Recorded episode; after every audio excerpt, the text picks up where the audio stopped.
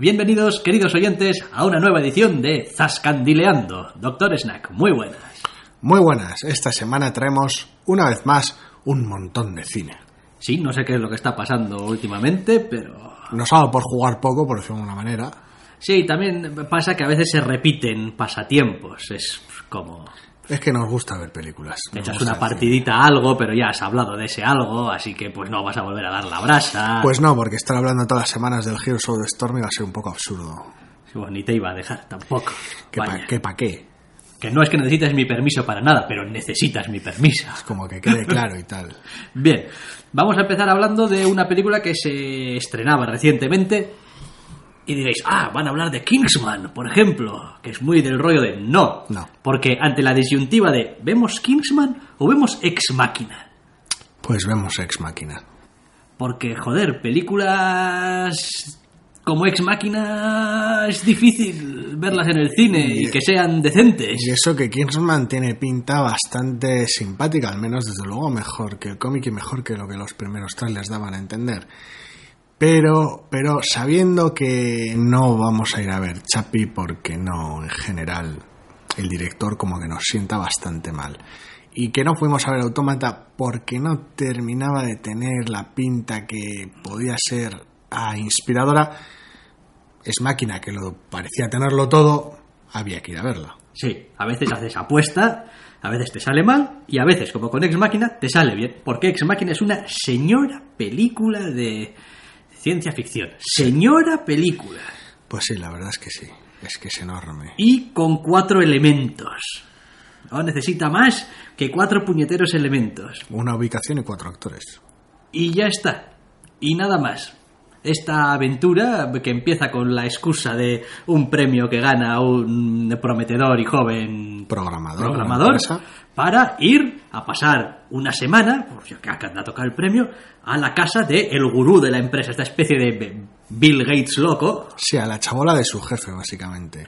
que os podéis imaginar que tiene un chabolo majo De categoría. y que la tecnología no brilla por su ausencia. Vaya, hay un montón y hay cosas interesantes. Básicamente, al final, la película es, por decirlo de alguna manera, un estudio de la inteligencia artificial. O al menos eso es para lo que quiere el gran gurú al informático, para que, coño, valores y eso que él ha creado, esto es Está, inteligencia si artificial. está bien o no. Está bien o no, esto, esto... Son cuatro líneas de código mal, mal pegadas. Y la verdad es que la película con muy poquito tiene muchísima amiga cómo junta, cómo hace uso de los escenarios naturales mm, comparados con la domótica muy loca de la casa, cómo hace, cómo utiliza la actitud más relajada y más desenfadada de dicho, de dicho jefe, interpretado de manera acojo increíble por Oscar Isaac cómo contrasta con el entorno y el trabajo que tiene.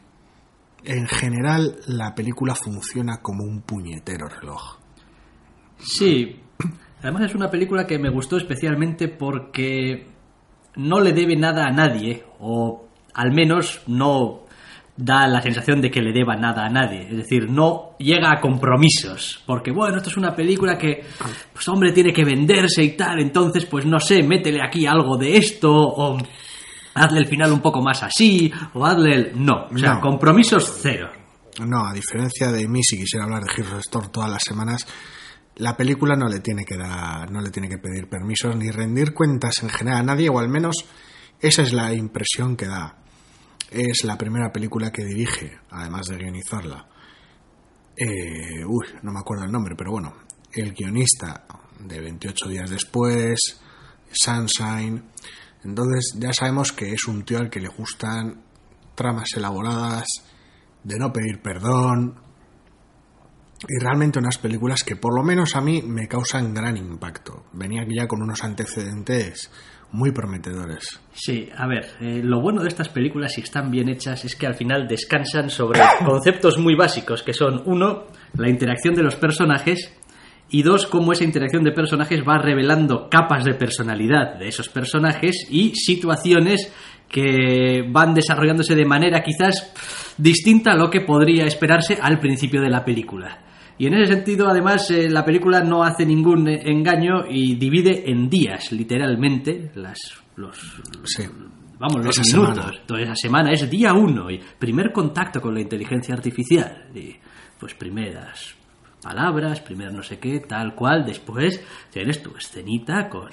Sí, lo que, no, lo que no sé es si al principio de la película realmente se dice que va a ser una semana y Yo no dice- guardo recuerdo. Si se dice se, o se dice muy por encima, se omite o se da por, ente- por entendido. De alguna manera, la película establece una cronología que sirve más de marco que para meterle prisa, por decirlo de alguna manera, que para constreñir. De alguna manera divide ritmos, divide sensaciones, porque el entorno es tan, tan raro y tan peculiar que de alguna manera eso es meterte a la cama y volverte a levantar otra vez en ese sitio extravagante con, con esta ocupación o este, este trabajo extravagante, de alguna manera marca al personaje y de alguna manera lo va condicionando día a día. Sí, después, pues para todos los que nos gusta pues la tecnología y, y, bueno, pues este rollo de la inteligencia artificial, estas posibilidades, este Sí, la ciencia ficción en general y este aspecto concreto de ella. pone, está claro que pone encima de la mesa un montón de cuestiones interesantísimas Sí. que, hombre, pues dan que pensar, y no solamente dan ya que pensar, sino que confronta un poco lo que es tus, tus principios teóricos y morales respecto a lo que puede ser una inteligencia artificial, lo que puede hacer o no puede hacer, la responsabilidad que tiene, la responsabilidad que tienes tú sobre ella, también con lo que vendría a ser el, mundo real, el- la, la praxis, el pragmatismo puro y duro de, bueno, ¿qué es lo que pasa si pusiera mañana a la venta, yo qué sé, una inteligencia artificial que pudiese pensar y pudiese sentir y quiero decir, eso podría ser peligroso, o no, o, o qué. Sí, la verdad es que está bastante gracioso porque tenemos al protagonista por un lado al cual le cae todo este asunto encima de golpe y porrazo de forma abrumadora y al cual vemos evolucionar a lo largo de la película. Y por otro lado tenemos la visión bueno no sé si más práctica o no eso ya que lo decida cada espectador pero sí la versión bastante distinta y bastante más clara desde su punto de vista al menos del, del jefe Y las dos son total y completamente comprensibles, que Sí. es, que es precisamente lo que le da la gracia también a la película. Sí, porque hay veces que igual la ciencia ficción pueda resultar fría o alejada si no se termina de hacer bien o si, salvo que ese sea parte del propósito de la obra. En este caso tratan, tratan algo muy, muy humano, muy mundano y lo tratan también a través de, de esos personajes muy a ver, no sé si creíbles, porque bueno, creíble, creíble, cualquier personaje que no tenga demasiadas contradicciones internas lo es, sino más bien cercanos. Esos personajes que de alguna manera funcionan y los que puedes empatizar en unos aspectos sí y en otros no, y compartir su manera de ver las cosas.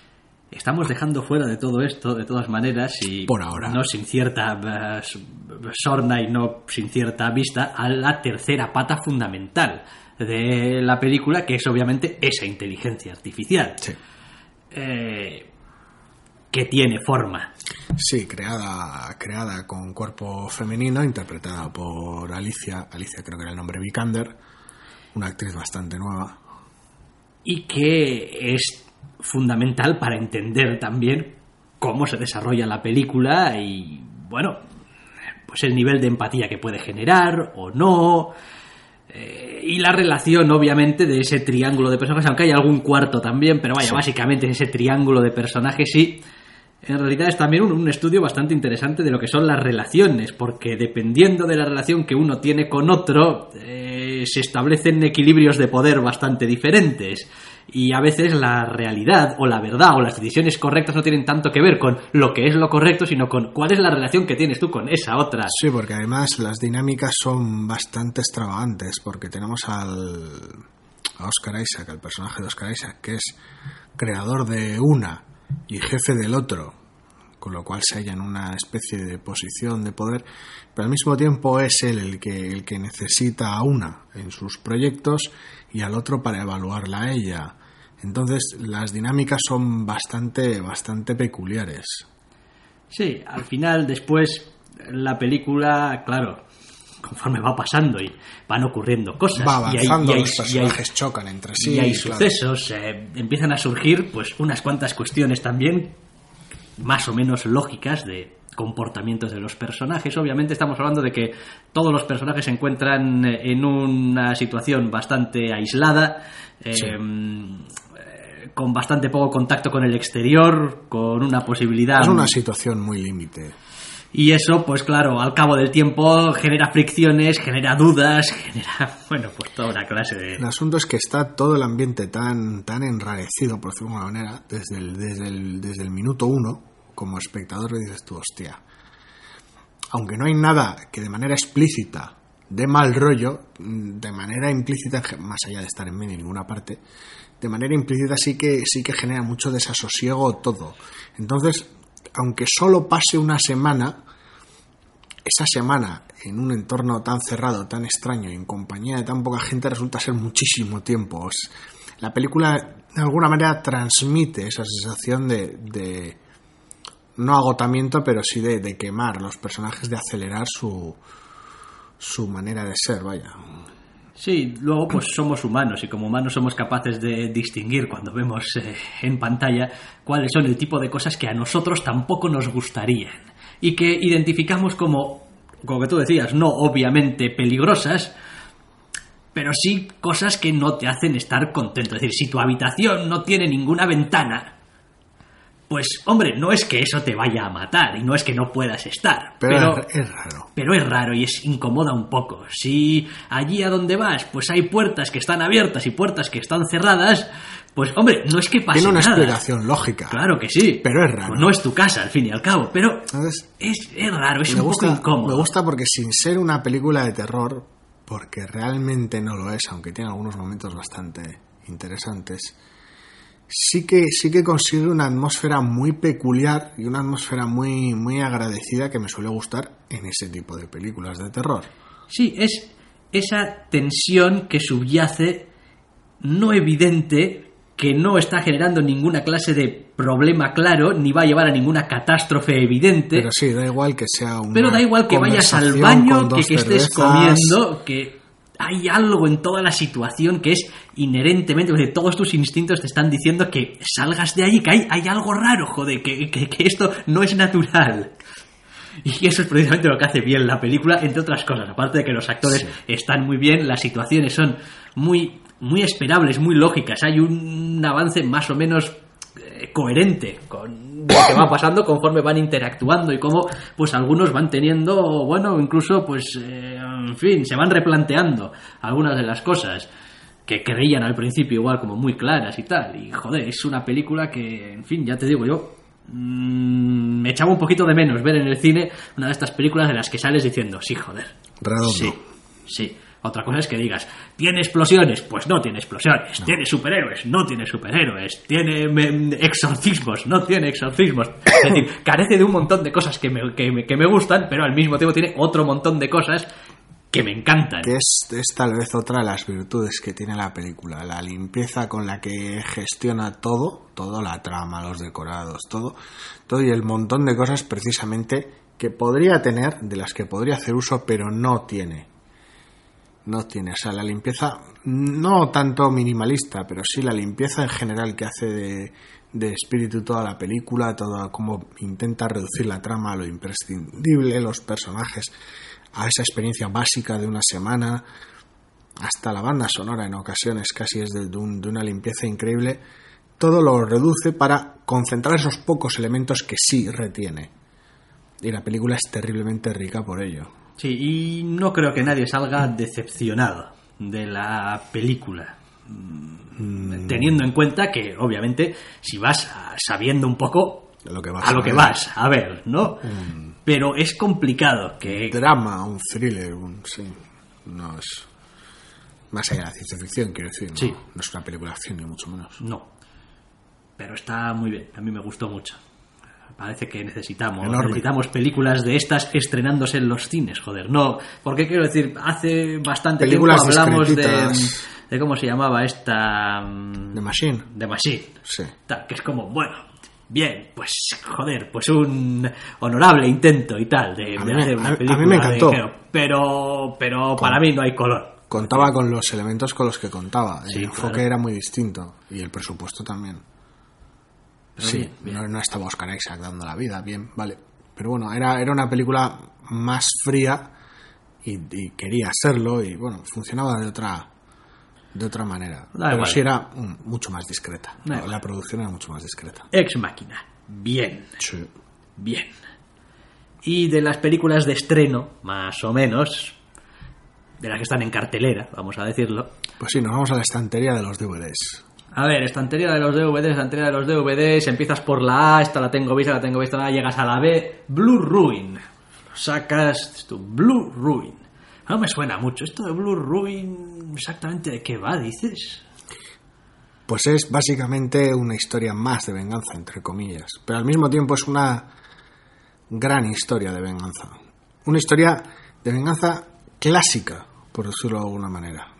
Una historia de venganza clásica. Ay, mi madre. No sé Clásica. si- no sé si hemos acabado viendo la misma película o no. Clásica. ¿Qué Clásica. quieres decir cuando dices clásica? Cuando digo clásica, me refiero en el sentido más amplio de la palabra. Vamos, esto, esto ya no es, es. es casi casi ir a Troya a matar gente.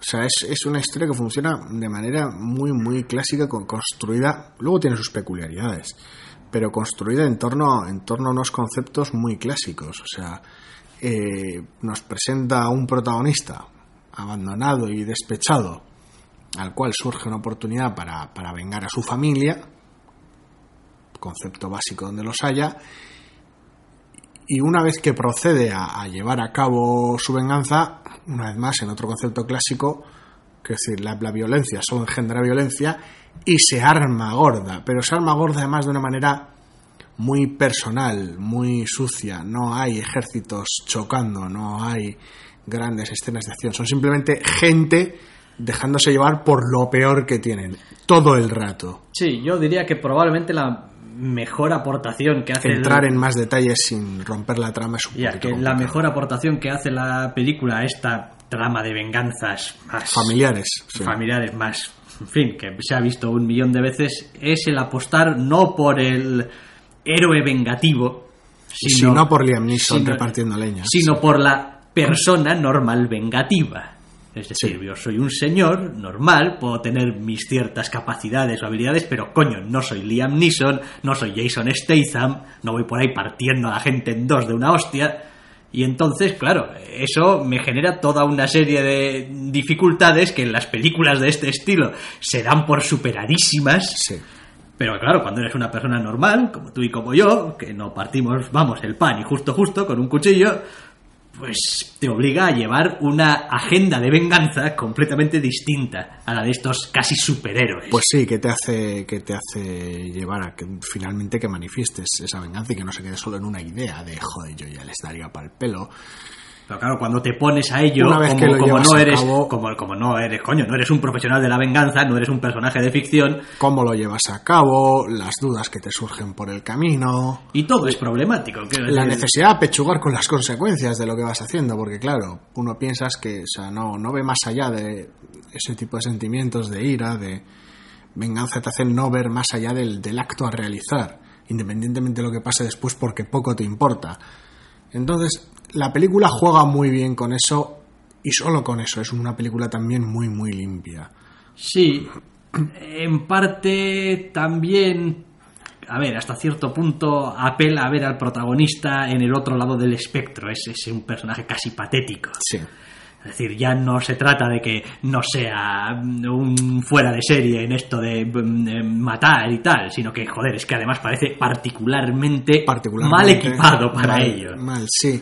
Y no se trata de un punto de vista patético casi, casi cómico, trágicamente cómico, como podría ser una película de los Coen, un No, famo, no, no, no, es simplemente pues que hasta ahí llega el hombre y pues, como mal. hace, hace lo que puede, pero aún así no ceja. O sea, tiene muy claro que quiere su puta Sí, venganza. la puta naturaleza humana a veces es, es, es jodida. Y cómo se suceden los acontecimientos es a veces, no sé, es que tampoco es un capítulo de Justified porque no tiene humor ninguno. No. Pero sí que muestra un poco esa querencia hacia, hacia lo torpe, hacia... A ver, para mí es casi, casi también una de estas películas, eh, casi de ponerles a los chavales en, en clase. Es decirles, Muy, es muy básica, entre comillas, muy sencilla, pero Sí. no sin omitir cierto mensaje o cierto contenido. No es una película vacía. Eh, no, pero más que nada porque es el tipo de película, a ver, a la gente nos, nos tienen que enseñar las cosas para que las veamos, es decir, y para entender que eh, por la vida uno no va por ahí, en fin, como si fuese eso, el puto Liam Neeson, pues hay que enseñarle las cosas, es decir, no, chaval, es que tú, muy bien, lo que tú quieras, pero es como si mañana vas, sales a la calle y al primero que pasa le pegas una hostia. Bueno, pues el segundo o el tercero te la va a devolver y después igual Sí, bueno, pero tampoco tiene. La película tampoco hace gala de ese componente educativo. No, la no, no, película, no, no. La película pero- funciona más, funciona más de manera clásica, de manera, de manera casi Shakespeare, de manera de, pues esto, esto, según lo vas viendo, pues dudas mucho que pueda acabar bien de alguna manera u otra. Es, funciona casi como una tragedia. Entonces, bueno, cómo acaba o cómo no, es que- complicado de Que conste que, en fin, no le cogí especial cariño a la película. Es decir, tiene todos los elementos que hemos señalado. En mi humilde opinión, a la película le falta un poco de ritmo. Le falta, le falta algo de chicha. Mm, aunque la trama está bien, el ritmo, vamos a ver, de alguna manera se, se regala un poquito con ciertas Se recrea un escenas poco. De introspección y de... No termina de estar del todo acertada en las escenas más calmadas, de alguna manera. Las escenas en las cuales puedes tener al personaje solo, que son unas cuantas a lo largo de la película, y en las cuales puedes ver su actitud, sus cambios, sus maneras de ser y cómo le está afectando todo lo que está haciendo, son las que quedan un poquito más huecas y emplea demasiado tiempo en ellas sin contar gran cosa. Luego al margen es una película muy discretita de presupuesto y tal y no tiene, no tiene con qué ensalzar momentos más tranquilos. Sí que está, a mí sí que me gustó, pero la verdad es que sí que le hacía falta un pequeño empujoncito aquí y allá. Le hubiera venido bien, vaya. Le hubiera venido, le hubiera venido bastante bien porque la película es de las de horita y mo, horita y media, hay Sí. las palitas. Sí, porque el contenido está bien. Y aún así- Pero es el tratamiento del... con- más, que el, más que la trama, que no es que se alargue, es el tratamiento de dicha trama. Sí, va, que del- va deliberadamente pausado todo. Sí, no es como, bueno, pues con esta trama tenía que haber durado hora y cuarto en de hora y media. Realmente no. No, tiene más que ver con esa, esa deliberada tranquilidad y lentitud con la que ya desde el propio protagonista, que es de, de funcionamiento Sí, bastante porque- lento y hacer las cosas de manera pausada y Sí, tal. porque está bien que funcione de ciertas maneras porque transmite cierta casi inevitabilidad en los en los la serie de desastres que suceden, pero de alguna manera no es todo lo absorbente que podría ser la película. Pero Sí, bueno, vaya. La única ventaja que tiene de hacerlo así es que cada minuto que pasa de la película te queda más claro que el tío no va a parar. O sea, quiero decir, Sí. que tendrán que matarlo para pararlo, si es que quieren pararlo, si es que lo van a terminar parando, porque si no, Genera- mientras siga, mientras siga vivo, el tío va a seguir. genera esa sensación inexorable. El asunto es que es eso. La atmósfera está bien, pero el ritmo sufre por ello. Es muy complicado hacer una película lenta y que no resulte lenta. Son dos cosas distintas. Sí, sí. Bueno, aún así, pues bueno, es una opción que está ahí. Blue Ruin. Oye, Ex Machina, bien. Blue Ruin, bueno, con alguna pequeña diferencia de opinión. Sí, hombre, es máquina está, está espectacular, vaya. Y vamos a terminar hablando de otra película de Los Juegos del Hambre sin Sajo, parte 1. Vamos a hablar de media película, sí. Sí, porque estos cachondos son así. Es decir, se han montado una película en este Sin Sajo, parte 1, donde... ¿Quién fue el primero? ¿Quién fue el culpable? ¿Quién fue el culpable? El primero. ¿Los de Harry Potter o los de Crepúsculo? Me atrevería a decir... ¿Cuál fue la primera? ¿Qué, qué, uf, ¿La, no sé. la séptima de Harry Potter o la... ¿Cuántas son? Cinco. Sí, cinco. O sea, la séptima y la octava de Harry Potter o la quinta y sexta de Crepúsculo. No sé de cuál es la culpa, pero teniendo en cuenta el cariño que les tengo a unas y a otras, me da igual a quién echarle la culpa, ¿eh? O ¿Quién sea, fue el primero que cogió el último libro de una saga y lo partió en dos? Pues no lo sé. Pero acto seguido han venido detrás, vamos, como si hubiese sido la mejor, la mejor idea desde el invento de la Coca-Cola. Lo cual toca un poco la moral. Bueno, ¿qué pasa aquí en los Juegos del Hambre sin Sajo parte 1? Obviamente... Nada. Eh, Bien, eso por un lado. En segundo lado iba a decir, obviamente a estas alturas de la saga, si no sabéis nada de esta saga, pues todo va a ser un spoiler. Sí. Así que, pues, dejad de ver. Por otra parte, si no habéis visto absolutamente nada de los Juegos del Hambre Poco hasta interés a ahora, estas alturas. poco interés tenéis a estas alturas y probablemente podéis escuchar esto y igual hasta echaros algunas risas con algo. Pero vaya, tampoco es nuestra intención Por ahora, la, pel- la película en general tiene dos, dos problemas, que son la inconsistencia en ciertos personajes más loca de la galaxia. Bueno, en realidad tiene tres problemas. Que la trama no avanza para nada en absoluto. Y que desaprovecha un plantel de actores acojonante. Sí. Hay algunas cosas que puedo perdonar más fácil que otras. Quiero decir, todos hemos visto el Hobbit. Estirar. Han estirado y estirado y estirado. Bueno, más que estirar, inventar. más que estirar han rellenado, sí. Digo, bueno, pues oye, no, no se trata de dilatar una escena, se trata de inventarte escenas nuevas. mientras entretenga y tal, pues sin sajo parte uno, pues bueno, mientras El entretenga. problema es que no, no sigue la aproximación del hobby de Peter Jackson de convertirlo todo en un parque temático muy loco. Y Lo que hace es estirar y aburrir. Para mí tiene otro problema. Y es que con todo lo cansino y repetitivo que era esto de, en serio, otra vez los van a llevar a los juegos. Es decir, no se habían salido de los juegos, ya lo habían acabado. la ya. primera vez era lo normal, Mal. la, La segunda, segunda. tenía sentido dentro de su estructura. Mm, Hostia, había que ser muy imaginativo para montar una tercera. Ajá, bien. Entonces tienes En- Juegos del Hambre sin Juegos del Hambre, claro. Claro, es que es eso, es como, bueno, tienes la tercera parte película de los Juegos del Hambre, donde no hay unos Juegos del Hambre, tienes a unos personajes metidos en un búnker y dale con los putos búnkeres, Tienes una revolución de pacotilla. Sí, montada además eh, de manera bastante inverosímil, al menos para los que hemos visto solamente las películas, es como, Sí. "Bu- bu- bueno, sí, pues estaban aquí ya, ¿eh? O sea, decir, buf, llevamos aquí 70 años. Sí, forma parte de la gracia del, del giro, del final del segundo libro barra película. Como si en su momento pues dijimos que este distrito lo habíamos borrado a la faz de la Tierra, todo muy nuclear, muy loco, muy a tomar por culo todo, que era donde estaba todos los pepinacos gordos, y lo borramos a nivel, a ras, pum, no quedó nada.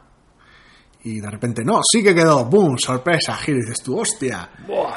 El asunto es que una de las pocas cosas llamativas del tercer libro, que es un poco este rollo de superviviente en un búnker jodido, con horarios muy estrictos, un racionamiento muy, muy exagerado, todos con sus, aunque la película no se refleja, todos con sus pulseras barra reloj muy Fallout, con tu horario, tus, tus, tus- Tus que tareas, feliz, tus tareas y tus mierdas, es algo que aquí en esta película, pese a necesitar cosas que contar en su metraje, no se toca en absoluto. Ya. Bueno, no es que no se toquen, es que ni están presentes. Sí, sí, Como- quiero decir, la protagonista insiste en que, en que su hermana pueda quedarse con el gato cuando el espectador no ve razón alguna por la cual no, No podría quedarse. Es como, Es como no, no, es como si se queda con el gato y dices tú, bueno, sí, ¿no? No, de hecho, el único comentario que hacen es como, joder, aquí hay que vestir todos igual. ¿Qué, qué, qué puta mierda? ¡Ay, qué infierno es este! Es como, bueno, oye, Todos si es... con su comedor y tal, y dices tú, no, hay, no transmite la película, no transmite, quiero decir, nada de eso. No digo que le hiciera falta o mereciera la pena, pero quiero decir, es uno de los pocos elementos con los que trabajar esos primeros episodios del, del último libro y que no lo toca en absoluto. Se dedica a, a- a literalmente reinar el tiempo. Es fascinante que de un último libro haya sacado dos películas cuando estás no añadiendo contenido, sino quitándolo. Y después, pues claro, a ver, obviamente no puedes hacer una película de dos horas sin contar nada. Algo cuentas. Sí. Lo que pasa es que tampoco añade demasiado a la protagonista, a quien ya a estas alturas la conocemos muy bien. Sí. No hay mucho de su personalidad que revele esta película. Sí, bueno, sí, que es una puta veleta, porque es una de las únicas cosas, uno de los únicos. vamos, no énfasis que haces en la película, pero bueno, después de dos entregas de, bueno, pues yo no sé si quiero a mi maromazo o no, pero estoy atrapada en este triángulo bastante inverosímil. Para empezar, porque, bueno, pues ambos son un pedazo de pan, pero yo soy una puta loca intratable, Mm, que está traumatizadísima. sí. El asunto es que después de dos películas de pasar un poco de la cara de- del amable panadero, Sí. tienes una tercera película en la cual se desvive por él todo el rato muy fuerte a fuego. Sí. Es que, es que no sé, es que, es que, es que no debe- estas películas no deberían hacerse. Quiero decir, yo no tengo nada en contra de la gente que las ha hecho, ni de los actores, quiero decir. pues, Deberían hacerse bien. pues, en fin, tienes a Julian Moore, a Philip Seymour Hoffman, a... Bueno, aunque salga solamente en eh, televisión, eh, a... Dios, del presentador. eh, Mm, no recuerdo. bueno, eh, obviamente a la protagonista, Jennifer a Jennifer Lawrence. Lawrence. Woody Harrelson. Woody Harrelson, es que es como, joder, están ahí, aprovechalos para algo. Y, y no, no, no se hace nada con ellos, joder. Es que parece que la película empieza cuando acaba, y ni así. Es decir, el supuesto eh, choque final que tiene que tener la, la escena final para decir, para dejarte con ganas de más, es una chuminada de mucho cuidado. Y la Sí. protagonista se pasa toda la película siendo una puta loca del coño. O sea, Sí, a ver, eh, el personaje está bastante, bastante tocado y a lo largo de los sucesos de, las entregas previas, pues el personaje fino, fino no acaba y siempre se ha reflejado su estatus como una herramienta. Una de las gracias que podía tener esta última entrega era que pasase a estar con el enemigo, aquellos que quieren derrocar a, a- los malos, y que aún así fuera también una herramienta de ellos. Era una de las gracias, pero se trata de manera muy tangencial todo el tema, porque no hay, lo dicho, no hay horarios, no hay, razón, no hay racionamiento, las pocas tareas que le asignan a que, las, que la fuerzan a son, son razonables, y cuando se opone a ellas y monta algún berrinche que otro, la que queda mal es más bien ella. Entonces, no, la película no, no transmite demasiado. No hay aquí, aquí no hay, no hay futuro jodido en el cual los dos bandos son mierda y van a acabar todos mal. Lo que hay es, pues, una revolución un poquito de chirigota que está haciendo poca cosa por revolucionar nada y que gasta todos sus recursos en un cliffhanger de mierda Sí, para en, esta película. y en superpropaganda. Que básicamente es como su gran arma. O sea, quieres a la protagonista para hacer propaganda de lo sí, tuyo. a ver, sí, que es comprensible tal y como funciona este mundo, pero pff, no sé. No sé, la película está muy poco centrada, la trama apenas avanza, lo que sucede de alguna manera va, va a altibajos, la tensión de las escenas es superficial, da igual que sea una batalla, que un bombardeo, que cualquier otro tipo de escena conflictiva, este tipo de... Bueno, aquí esto ya no está constreñido a 24 fulanos en un sitio, esto aquí puede pasar, no pasa una mierda. Sí, y después Queda además muy vacía, cambia completamente de escenario y es decir, pues eh, el Capitolio, que era una de las zonas, digamos, donde se desarrollaba parte de las películas, digamos, Sí. hasta que entraban, digamos, en la zona de los juegos y Era- tal y cual.